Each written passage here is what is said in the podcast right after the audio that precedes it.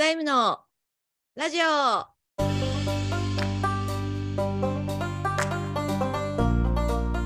この番組は株式会社稲田財務の広報活動として2022年6月に始まった財務系ポッドキャストです。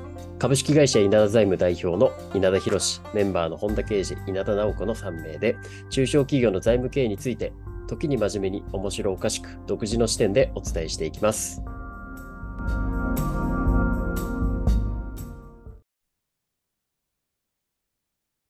おはようございます。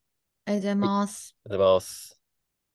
今日はですね、あの、あれなんだよね。あのね、前あの、まあ、経営者の先輩と、まあ、たまたま出会って車の中で話してる途中にはい、中高の祖っていう言葉が出てきたんだけど、うん。はいはい。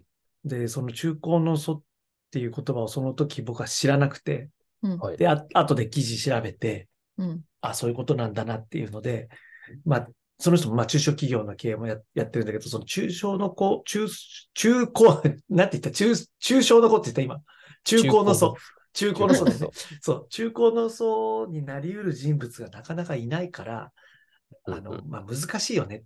会社の経営っていうのはっていう。っていうのがやっぱりう生まれた時から、あの、例えば創業者じゃなければね、あの、歴史の長い会社であれば、大体親族の人が引き継いだりしてるんだけども、まあそういう勉強をしないまま、あの、経営を引き継いだことによって、えー会社の企業の繁栄が、まあ今まで以上にない。うん中高のその説明をした方がいいんじゃないですか？今自分で話しながら思った。本田君は説明してもらっていい、えっと、うんはい。中高の祖はですね、うん。僕もウェブで調べたものを読み上げます。うん。衰退衰退し、危機的状況に陥ったものを再び、えっ、と、なんだ、再び、あの、工業の子って、これなんて読むんだ？起こす？起こしてうん。盛んにした人、うん。そのことを中高を成し遂げた先人というそうです。なんかい、うん。こう、危機的状況を脱するうん。ぐらいのパワーを持ってる人っていう、そういうイメージですかね。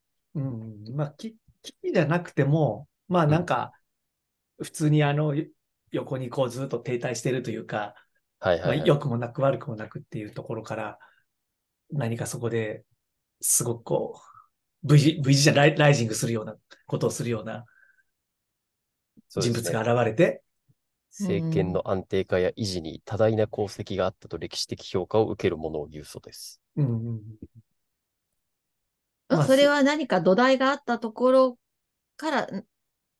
さをさらにこう、飛躍させた人物っていう、そうそうそう。あだからそう創業さ、せたり、創業者ではないってことね。うん始皇帝ではない。稲森さんですね。稲森さんの、あのー JAL とか、はいはいはい。うん。うん。で、KDDI とか京セラは創業者だから、うん。うん。うん。そうだね。で、なんか、そういう、なんかね、なんか、そ、その、まあ、先輩なんだけど、その人がすごいそういうところで嘆いててお、なかなかこう、会社がこう、なんだろう。その、経営陣の人たちにもなかなかやる気を感じないみたいな。まあ、うんそ、外の会社をいっぱい見てきた人たちっていうのは、もっとこうしたらいいのに、ああしたらいいのにって多分思うんだろうね。うんうんううんんうん。うんうんだけど、まあ客観的に見れるもんね。そうそうそう。だけどずっと中にいる人たちっていうのは、まあ今までの、まあ社歴と、業績とうん、まああとはもしかしたらもう別にもっとよ、そんなに良くならなくてもいいよと思ってるかもしれないし。っていう意見を、の半分ぼやきがあったんだけど、ああ、うん。確かにこう、雇われ経営者とかだと、別に自分の給料そんな上がるわけじゃないしとかってなっちゃうと、モチベーションというか、そこは湧かないかもしれないですね。特にこう、雇われる側の人間だと、あ大、大企業の場合ってこと？今の大企業とか、経営者。中小だとなかなかないかもしれないですけど、でも雇われ経営者って多くはないですか？経営陣では雇われ側って多いですよね。ほとんど大企業だとそうなるよね。うん。まあ大企業だとそうですよね。うん。中小でも、要はなんだろう。経営者のトップそのものは、うん。まあ、こう自分の会社っていう感覚あるかもしれないですけど、うん。こう幹部と呼ばれる人たちだと、どうしてもそういう、なんていうんですかね、こう、自分の、ですかこう、あれ、こう責任感みたいな、なんて言うんでしたっけ、当事者意識？うん。どうしても薄くなっちゃう、なりがちなのかなって勝手に思っちゃいますけど、どうなんでしょう？まあじゃあその中高の層が出る必要がまあ求められてないっていうのはあるから。そしたら、そこまでの人物像を、経営者からってことですか？えっ、と、客観的に自分がでもいいけど、自分が引き継いだ、求められてないっていうのは？ごめんなさい。えっ、そと、自分がうん。会社にとか世の中にそうなり得る人物である必要はないと思ってるのかな。創業時は思ってたんじゃないですか？うん。いや、それは創業者じゃないから。ああ、なるほど。いや、でもきっと、なった時はみんなこう、もっと会社良くするぞと思って、うん。なってるんじゃないですか？うん、なんか、安定ステイししてればいいと思って経営ししてるんですかね？やっぱもっとこう、業績上げるぞだったり、うん。良くするぞっていう思いで、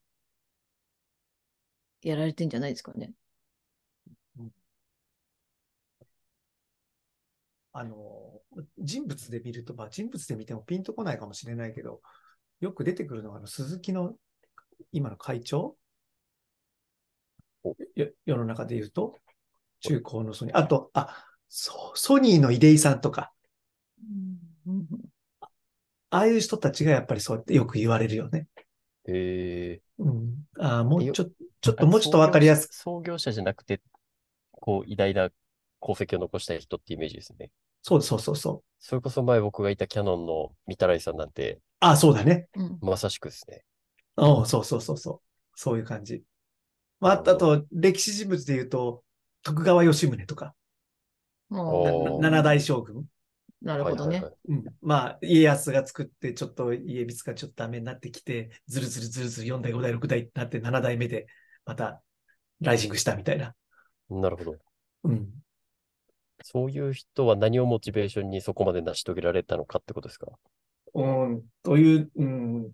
まあ、だだからそれを、その、じゃあ、3代、4代、5代、6代の将軍たちは、うん。そ、そこを求めてなかったのか。知らなかった。いやーや自分でね？いや、なんか掛け算なんじゃないですか？能力と時代と、うん、あ、時代もある、運、運みたいなものもあるってこと、そうそうそうそうそうそなんかパッと見、こう、その、こうよ、うまく回ってたら、うんなんとかしようみたいな、こう、気概みたいになって起きにくい感じがして。まあ、お家断絶が一番良くないと思うよね。うん。そこまで作り上げてきたものを、リレーだからさ。うん。あと、その、やっぱこう、周りにいる人がどういう情報をかこう、こう彼に伝えるかによって、そこでこう、忖度されてたら、知らない。忖度されることもあるってことか。人人柄もあるでしょうしね。うん。情報、ねいや、こいつ嫌なやつだし、みたいなの歌詞に思われてたら、ならないじゃないですか。で、なんか本当のこと言ったら、本当のこと言ったら、こう、首切られるとかさ。職がなくなるとか。そう、だと、事実は伝えられず、なんかこう、すごくものすうまくいってる状態と思ってたのかもしれないし。ことなかれでやってるとそうなるかもしれないってこと？うん。うん。まあ、何が言いたいかって、まあ、その言葉を聞いたときに、まあ、だから、例えば経営者の人らもうん、コーチングを受けたりとか、うんうん。あとは、まあ、もうちょっとコーチングどころか、えっと、ヒーリングを受けたりとか、お、うん。要するにもう本当の心のところ、チャクラ的な話ですか？うんちちょっとわ僕もあの、ヒーリングという言葉をさ。正しい使い方がどうかわからないまま使っちゃったっていうのはあるんだけど。ちょ、っと、え、スピリチュアル的な話ですか？そうそうそうそう、そっちああね、受けたりとかさ、はい。まあ、いろいろんなことをしてさ、自分を例えば高めたりとか、自分の弱いところをこう、なんだろう、あの、じ自分で気づいたりとかさ、はいはいはいい。ろんなことやってよくしようと思ってる人たちはもうたくさんいるよ。でも。うんうん。だからまあそ、れはやっぱりそういうふうに自分がなろうと、まあ、いろんなしゅ方法があるけど、で、えっ、と、気持ちとしてはそっちに向いてる人が多いってことですよね。うんそれはうん。そうだと思ってる。だけど、なかなか、じゃあ、その中高の祖と言われる人たちぐらいのうんことを成し遂げるには、うんさらにその上を行かなきゃダメなのかなと思ったりもする。うん。残念ながら、すごい、そう、なんか、そういうものなのかなっていうのは、思うんだけどね。いイメージですけど、うん結局何かこう習ってやるってことは、その習うっていうもう上がいてアッパー決まっちゃうじゃないですか。なるほど。だからそこをこう突き破れるかどうかっていう、そこはもう感性だったりセンスだったり考え方の部分なんじゃないですか。猫は虎にはなれないと。そうそうそうそうそう。なるほどそうなんじゃないですか。そうだよね。先生聞いて、先生の考え、いや、こうした方がもっといいだろうっていうのが出てくるときと超えられるんでしょうけど、っああ、うんうんうんうん。ていう、だから自分も勉強し続けないといけないんじゃないですか、やっぱり。先生以上に、先生ぐらいの。そうかもしれないね。うん。まあ、な結論何が言いたいかというと、最初に結論言えばよかったかもしれないけど、はいまあ、その、中高の外なり得る人物像を、人物を我々でフォローができる体制にならないかなっていうのはちょっと考えて、その時にね。うん。うちらがや別に中高の外になっちゃったら何の意味もないわけでしょうん。うん。ううんん。その会社の当事者ないじゃないんだから。どうやったら僕らが支援する人たちをそういうふうになる、な、なまあなってもらうっていうのはちょっと違うかもしれないけど、なんかこう、掛け算のかける字になれそうですよね。イメージ。わかります？うんうんうんなんかこう、自分の会社、その経営者の会社があって、うんで僕らっていろんな会社見るじゃないですか。うんなんでこう、いろんな会社のこうシナジーの発揮するハブにはなれそうな感じがすごくするんですよね。うんうんこっちの会社で良かった事例とかをこう言うといいですよ、みたいなことを言える、こう、それを僕は勝手に掛け算って今読んだんですけど、うんうん。でなってったら、こう、なんだろう、自分の力だけだとなかなかこう、高くいけないと思うんですけど、うん。そういう他の事例とか、いろんなことをこう、組み合わせる一つのこう、なんだろう、燃料棒みたいになれば、うん。中古の層になれるヒントを与えられるかなってすごく思いますね。うんあとなんかその、さっきの話でなんか忖度とかあったけど、うん。あの、現状把握とか、なんか客観視するっていうのがなんかやっぱりこう次に進むときにすごい大事になってくるかなと思ったときに、うん。なんか、それをこう第三者の視点とか目線であ伝えられるっていうのは一つ私たちの役目でもあるかなと思って。うん。なんか現状把握っていうのが全ての土台にあるような気がしていて、なんかそう、現状把握するお手伝いっていうのはできるんじゃないですかね。うん確かにその現状把握も、もう360度現状把握だよね。うん。そうですね。いろんな分野でのさ、うん。現状を見、見た、見ていかないとダメだよね。うん。うん現状把握した後に、じゃあどうやって動けばいいか分かる人ばっかりじゃない気もするんですよね。うん。だからまさしく自分がそう、そのパターンで、うん。なんかこう、現状が分かっても、じゃあ次何すればいいのっていうのは、なかなか思いつかないというか、動き始めちゃえば、なんか、やることがどんどん分かってくることもあるんですけど、っうん。ていうふうに、現状把握しても、次どう進めばいいかなっていうのが、なかなかこう、アイデアが思いつかない経営者って多いんじゃないかなって。聞いてて思いました。うんうんなんかそ、そこは僕も感じてるとこがあって、やっぱりあの、中、中古の層になりうる人ってどちらかというと第二創業的なすごいエネルギー値が高くて、うん。今やってるものと、ま、全く違うわけじゃないんだけど、うん。そこからものすごい転換を漏れ、あの、考えてるような、あの、アイデアがあったり、あと技術を、技術をどうやったらそれがうちができるかっていうのをやっぱりいつも考えてて、うん。で、それに対して、なんかイベントに出てみたりとか、うんあとはああいう、特にあれなんだっけ、ああいう幕張とかさ、ビッグサイトでやってるような展示会うん。に、い見に行って、もしかしたらうちの商品ってこういうとこでハマるんじゃないかなとか、うん。あるいはうちの商品がこういう世の中、こういうことをやることが世の中の人たちがすごく喜んでくれるんじゃないかなとか、うん。っていうところにものすごいエネルギーを使ってる。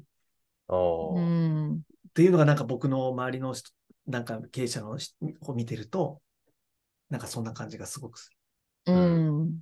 る。うん。ちょっとこう話それるかもしれないですけど、うん。なんかこうすごいなって思った経営者の一人でうん。意識してることを言ってたのが、うん無意識の時間を減らすようにしてるって言ってました。どういうこと？だから惰だ性惰性でいろいろ自分の仕事とか経営とかやってると、うん。もうルーティンになってしまって、あ新しいことが思いつかないと。うん。なので、もう無意識の時間を徹底的に減らすために、例えば今日は箸左で食ってみっかとか、左につけてみるかみたいなことから、無意識の時間をちょっとずつでも減らしていくと、あ、うん。こんなところに実はこんなお店あったのね、ことも含めて、うんいろんな気づきがあるってこと言ってて、うわそこまでなんか人生を含めて向き合わないといけないのかっていうのを、ちょっと学ん学んだというか、ハッとさせられた話が以前ありましたね。なんかでもわすごくわかるような気がする、その考え方。なんかちょちょっと違うかもしれないけど、僕の場合はそれってす自分をマインドセット、まあ、マインドじゃなくて、セットアップすることがすごく大事だと思ってて、はいはい。た例えば、うーんと、途中になってるような仕事とか、あの人に、まあ、い昔だったら今、なおちゃんやってくれてるから、あの人に請求書を送んで送んなきゃなんないけど、まだ送ってないとか、あの、帰って、出張から帰ってきて洗濯物とかをまだあの、タンスの中に入れなきゃなんないけど、入れてないとか、だ後で入れなきゃなんないっていうのを、一通りそういうのを、まあ、トゥードゥリストの作業をうん残してると、そういう新しいアイデアって全く考えられなくて、ああ、どんどんどんどん、だからそういうのや終わって、ああ、綺麗になったって、終わったってなった時になんか考えられる。そういうことを考えたくなる。なんかイメージはこう、バケツに、こう、いらないゴミがいっぱい溜まってると、新しいの入ってこないみたいな。そうそうそうそう。だから早く綺麗にすることがすごく大事なああ、確かに。る。うんそれで言うと、あの、よく経営者の人と話してて、やっぱ資金繰りとかお金のことを考え出すと、新しい事業どうするかとかっていうのよりも絶対ないよね。来月の支払いどうするとか、うん。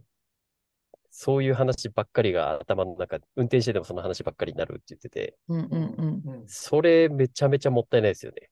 そうだね。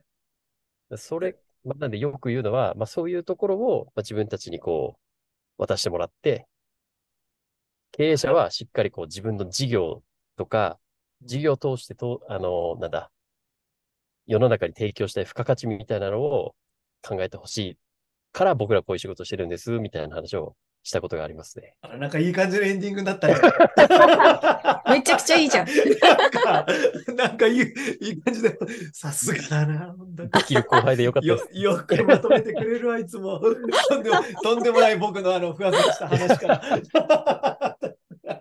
いやでも、マジでそう思いますもん、本当に。いや、本当に自分がめっちゃくちゃお金のことで困った時とか、やっぱりそのことばっかり考えちゃうんで、うん。どうすりゃ儲かるかとかっていう、こう、意識が自分の方に向いちゃうと、結局世の中に、なんかこう、価値を提供できるから会社は儲かるわけじゃないですか。うんそれが自分に向き始めると、誰もお前の会社のサービス構わんよっていう話になっちゃうと思うんで、うん。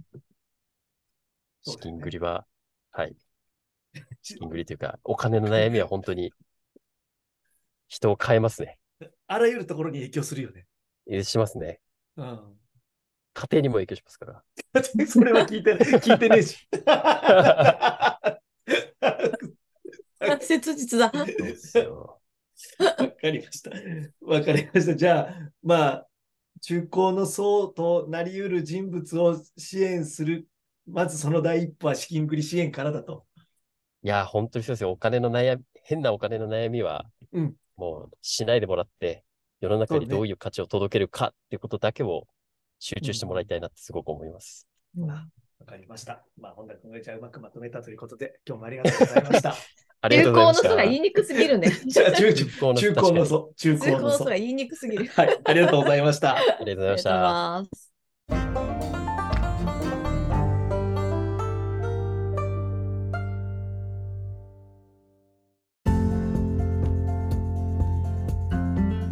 本日の番組はいかがでしたか？番組では稲田財務への質問を受け付けております。ウェブで稲田財務と検索し、オフィシャルウェブサイトにアクセスして、ウェブページへの問い合わせからご質問ください。また、無料メルマガも配信中ですので、ぜひこの機会にご登録ください。